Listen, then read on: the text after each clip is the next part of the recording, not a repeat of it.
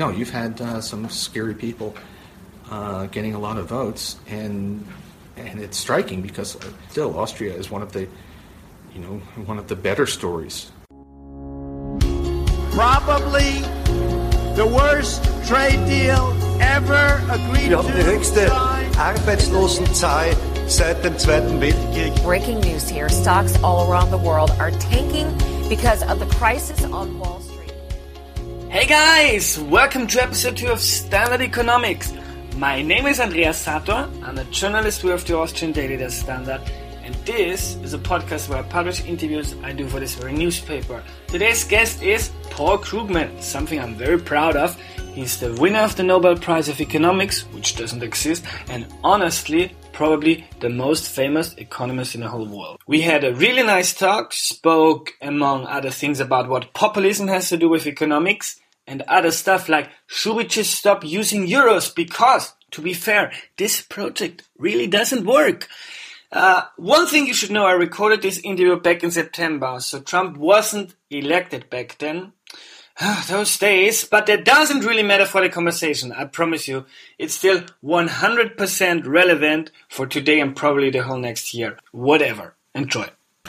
Okay, the three main topics I want to talk to you about are trade, Trump, and the euro. Okay.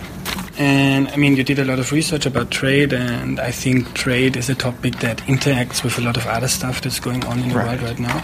So I would like to start with the question Do you think that globalization went too far? Um,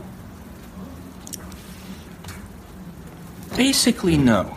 I mean, the uh, I mean, globalization is several different things, um, and if we have did trade in goods go drastically too far, no. I mean, I think there was. It looks a bit as if there was some private sector overreach. The supply chains got too long, and there's some retrenchment now, um, which is why trade, global trade, has stopped growing faster than than world GDP. Um, but the uh, there were certainly some difficulties, uh, but I look and see that countries that had good social insurance systems coped with them pretty well. Uh, most of the problems that people have people agitated in the United States are not actually about trade. Uh, they may blame it on trade, but that's not the issue. Um, international capital mobility. Um, there was probably too much liberalization of, of capital flows in emerging markets, and in general, um, capital flows have not been the positive force that some people said they would. Um, but no, I, I, I think we should have been, economists should have been more honest about the fact that there are losers as well as winners from trade. Uh, but I don't think it went too far uh, from a, a global point of view. Free trade is, at least free, free trade agreements are under attack in, in, in Europe as well and in the US too. If we look at Trump and Clinton, and the IMF and the OECD are, are, are concerned about an increase uh, in protectionism around the Right. world. Do you think there, there's a reason to be worried? So far, we've seen very little actual protectionist movement. Mean, lots of people thought that the, the global recession would bring about a, a major protectionist wave, and it, it didn't. Um, and the opposition to free trade agreements, uh, really, the agreements that we're arguing about now are not free trade agreements. They're, they're called trade agreements, but they're really about other things. So uh, I guess TTIP is is on ice now, or, or maybe gone. Uh, but and, but TPP, Trans-Pacific Partnership, I don't think it's going to happen. Uh, but part of the reason is it's not a trade agreement. It's the, the key parts are not about trade; they're about intellectual property and dispute settlement, and both of them are highly ambivalent. It's not clear, even if you are a free trade advocate, that you should support that treaty. It's not really about free trade. Um, now, in terms of more protectionism, yeah, if we had a President Trump, uh, he could really rip apart the whole world trading system. Um, it's uh, people who've analyzed the the legal framework say it would be really quite easy for him to do enormous damage, and you might say, well, that wouldn't make economic sense, but very few things he does make sense. So, um, although I have to say there are things that, that what the damage he might do to the world trade system is is kind of secondary uh, to some of the other damage he might do. So, I, but no, I mean it. But the risk would come from this populist backlash that is fundamentally not about trade. It's about race relations. It's about immigration. Uh, trade was not. Trade is, is more of a convenient scapegoat than it is the actual problem. And some follow-up questions. You you you spoke about private sector overreach when we talked about globalization in the beginning. Uh, What can you um, be a little bit more specific? Yeah. So you had in the um, from about 1990 to 2010, we had an unprecedented expansion of world trade, um, hyperglobalization, some people call it, and it. A lot of that involved breaking up the manufacture of individual goods into many pieces done in different countries. So you do a little bit to something in in Japan, do something more to it in Korea, then do something else to it in China, and then ship it to the United States. Um, this has costs in terms of not just shipping, but just the complexity of the of the transactions and the time it takes. That it looks as if manufacturers somewhat underestimated. And so after about 2010, you started to see some manufacturing moved back closer to the to the markets. Um, there was uh, there has been for the past several years in the U.S. We've seen rapidly rising wages for sewing machine operators, and the reason is that garment manufacture much of it you still want to do in Bangladesh where wages are low, but some of it you want to do close to the customer. So some of it was moved back to the United States.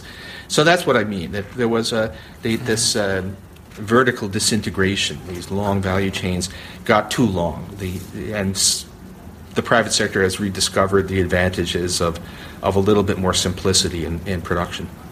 When you said maybe capital market liberal, liberalization went too far, if we, if we focus on on industrialized countries like Europe and the US and not about emerging markets, do you think it's it's time to to overthink that money can flow around freely? Well, it, countries, for the most part, advanced countries that um, uh, have their own currencies can handle it, although not always. So, I mean, in practice has actually changed a little bit. Um, think about Iceland, uh, which was whipsawed. It, you know, vast amounts of money flowed in through those Icelandic banks, and then then uh, then panic and collapse. Um, and that clearly was not a good thing. The freedom of money to flow did damage. Um, Iceland responded with controls on capital movement, uh, and that's a, that's an advanced country, and it was a good thing. It bought them a breathing space. It was a kind of a curfew on, on the financial riot, um, and uh, and the IMF approved, which is also showing some intellectual flexibility.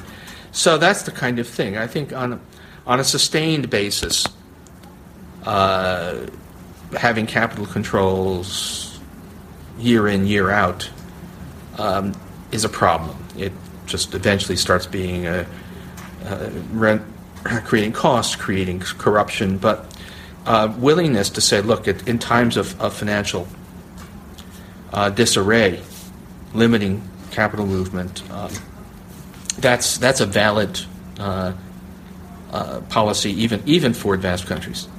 One one big argument for the European Commission and also for the U.S. presidency for, for TTIP is that um, we need to set global standards before before China does it.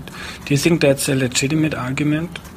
I'm not sure. I mean, it's not clear that there will be global standards, um, and as, I don't. Un, I haven't done as much work on TTIP. Um, I haven't done much at all. On TPP, if you really press the advocates hard, they will usually concede that the economic case is not overwhelming, and they'll say it's a geopolitical case. And it's more almost about the symbolism of having an agreement um, rather than than leaving uh, the current sort of hodgepodge of relations, and then then China looms. And so maybe I have to say I think these things are a little bit subtle. The idea that there's and maybe too subtle. The idea that that you can justify stuff that you really can't make a very clear economic case for because there's a sort of uh, hypothetical rising China story is um, it, it's it's it's really hard to get concrete about it, and that makes me suspicious. But yeah, if there if there were no, I guess I would have said that if if it were just uh, if were a, a more limited agreement, and if the in particular if the dispute settlement side didn't look so uh, industry friendly, I would maybe those geopolitical arguments would be uh, more compelling. But um, you know, China, what what we do or don't do on trade agreements is not going to make is not going to make the difference about uh, uh, not going to make a big difference on China's role in the world. If we think about trade patterns and if we assume that TPP is going to happen, which we bad assumption, bad assumption, Yeah. but that's one. It's just one argument. Uh, fans of TTIP are making in Europe, so I want to have your opinion on it. If TPP is happening and we don't have TTIP, uh, will the European economy suffer because um, people are, for other countries in TPP like Japan or Vietnam, it's a lot uh, easier to trade with the US, so they trade with the US instead. Well, it's, it's only marginally easier. All of these things are very. It's not clear how much difference it really makes to trade, and uh, uh, so I, I, I wouldn't take that very seriously. And and and I don't think TPP is going to happen. Uh, I mean, it's. Uh, I don't think, you know, it. I don't think that the last that, assuming she makes it, that Hillary Clinton is going to waste political capital on on that in her first uh, days in office, and I very much doubt that Obama can push it through in the lame duck. So, I think the whole thing is pretty much a dead letter. It was a, it was a, uh, the, it, it was very much fighting the last war on policy, and it was the wrong time to do this. Um, one follow-up question to what Trump could do to the economic system where the, the US is central. Do you think it's really dangerous? Does the US president have that much might or power Yeah, to do uh, damage? a lot of things. Well, a couple of things. First of all, quite a lot of policy, certainly on trade policy, is um, it's more judicial in its form than than legislative. Uh, a lot of the things we do, whether it's anti-dumping duties, whatever, are decided by parts of the executive branch through quasi-judicial proceedings rather than by legislation. Um, and those branches of, of the federal government are they act as independent bodies, but you know fundamentally they serve at the pleasure of the president.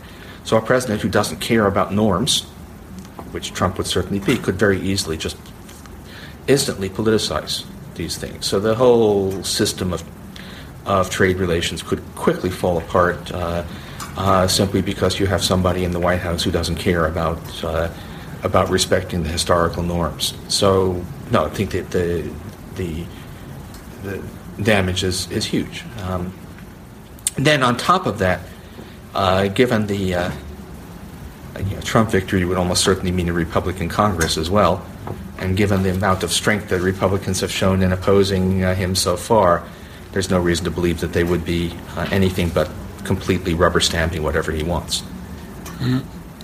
Um, if we try to interpret interpretate the, the public outcry, which which I think we can call uh, fifty percent, thinking about voting for Trump, we can call it a, an outcry. Do you think we can learn something about that that we didn't uh, care about some, some kind of people in the past, or is it just um, irrational? It's people are they are racists and Well, I don't know that it's irrational. I think the the core Trump support is uh, white Americans who feel that it's it's not their country um, and not their country anymore, and they're not entirely wrong about that. It's the changes, the diversity are are real, and um, yeah, they, they would in fact make their own lives much worse if if they elect Trump. But their sense that something is happening to them, which has very little to do with economics, is real.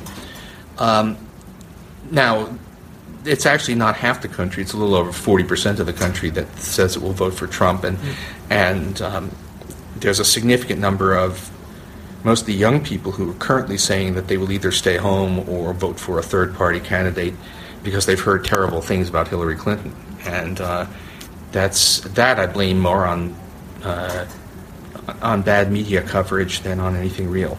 Um, so I, fundamentally, the U.S. has a, a non-Trumpist majority, but it's uh, it's not as big a majority as you would like, and it's uh, and it may not come out in force. Although I'm feeling a lot better about that uh, than I did uh, 72 hours ago. now, in in Europe, we also have this populist backlash, also in Austria. Yeah. And if any, did, did you read anything about Austria? About Only a little bit, and I know. No, you've had uh, some scary people uh, getting a lot of votes, and and it's striking because although I know, of course, no, everyone, every economy has some people who are left behind and disadvantaged, but still, Austria is one of the, you know, one of the better stories, and nonetheless, people feel, and and again, it's not, they're not totally wrong. Uh, if you are a uh, uh, I mean, in the U.S., if you are a, a, a white male, uh, in uh, in Europe, if you are a Western European white male, then uh, a sense that the the, the ground uh, under you is shifting, and you don't like it, uh, is not entirely irrational. mm. I want to connect this with the euro because a lot of I mean, you also you also wrote a lot about um, yeah. the eurozone is not an optimal currency area, and to be one, we need more uh, integration in the in. But this populist backlash, this uh, uh, nationalist movement, makes it completely impossible that yeah. something like this is going to happen. What, what's the solution? Should we kick down the can, kick down the can, the road further? Is it, or should we break up the eurozone? Well, the yeah, so the yeah the the backlash nationalism certainly means that establishing a transfer union, which is basically what it would take to make it work well, is completely off the table. The idea that Austrian taxpayers would be on the hook for Greek health care is just not something we can imagine um, for a very long time. Now, they probably could have it work stumbling along um, if, as long as you have a banking union, which is a very different kind of thing, and a uh, um, and and a a better macroeconomic policy, they actually achieve the two percent inflation, or better still, three percent inflation. And given the the costs of breaking up the euro, I would still try for that. It, you you play for a a, a, stumbling, imperfect system, but you do the best you can. Um, but you need to at least get that far. And banking union ought to be, uh, at the very least, you should have a, a European-wide system of of, uh, of, deposit guarantees, bank supports, and there, you know. Uh, maybe this is a good moment to revive that because banks can get in trouble anywhere. Think about Deutsche Bank, right? I mean, mm. you know, right now we're not worried about Italian banks as much as we are about Deutsche Bank. Mm-hmm. So, um, so that's what I, I would not call for a breakup of the euro now, even though I can see the and I still think Greece should have left, but the whole system. I think there's still a one last try to make it work. Mm. But if the Germans keep in charge of macroeconomics still, then we have a problem. Then we have, yeah. But we have like two minutes more. Two minutes I can do, and then I'm going to need, really need to go back and lie down. Mm-hmm. Okay. Uh, is there one if is there one thing if you would if you would need to think about one thing the media and public intellectuals and politicians don't talk um, uh, about it uh, and enough what what would we what would this thing be? Oh wow. I like Not sure if I can boil it down that way, but you know, we should be talking a lot more about climate than we are. Uh, fundamentally, all, everything else pales into insignificance compared with that. And climate action could be a, sol- a solution to the macroeconomic problem as well. A really strong cr- climate policy could be a source of economic stimulus for the for the, the next five, ten years. So, you know, it, it's it's astonishing how little we talk about it, even as the evidence that we're, you know, heading, heading towards catastrophe keeps on mounting. Okay, thank right. you very yeah, much. Thanks. All right. I'm sorry, I'm coming down sick as we go through Oh. this. Um,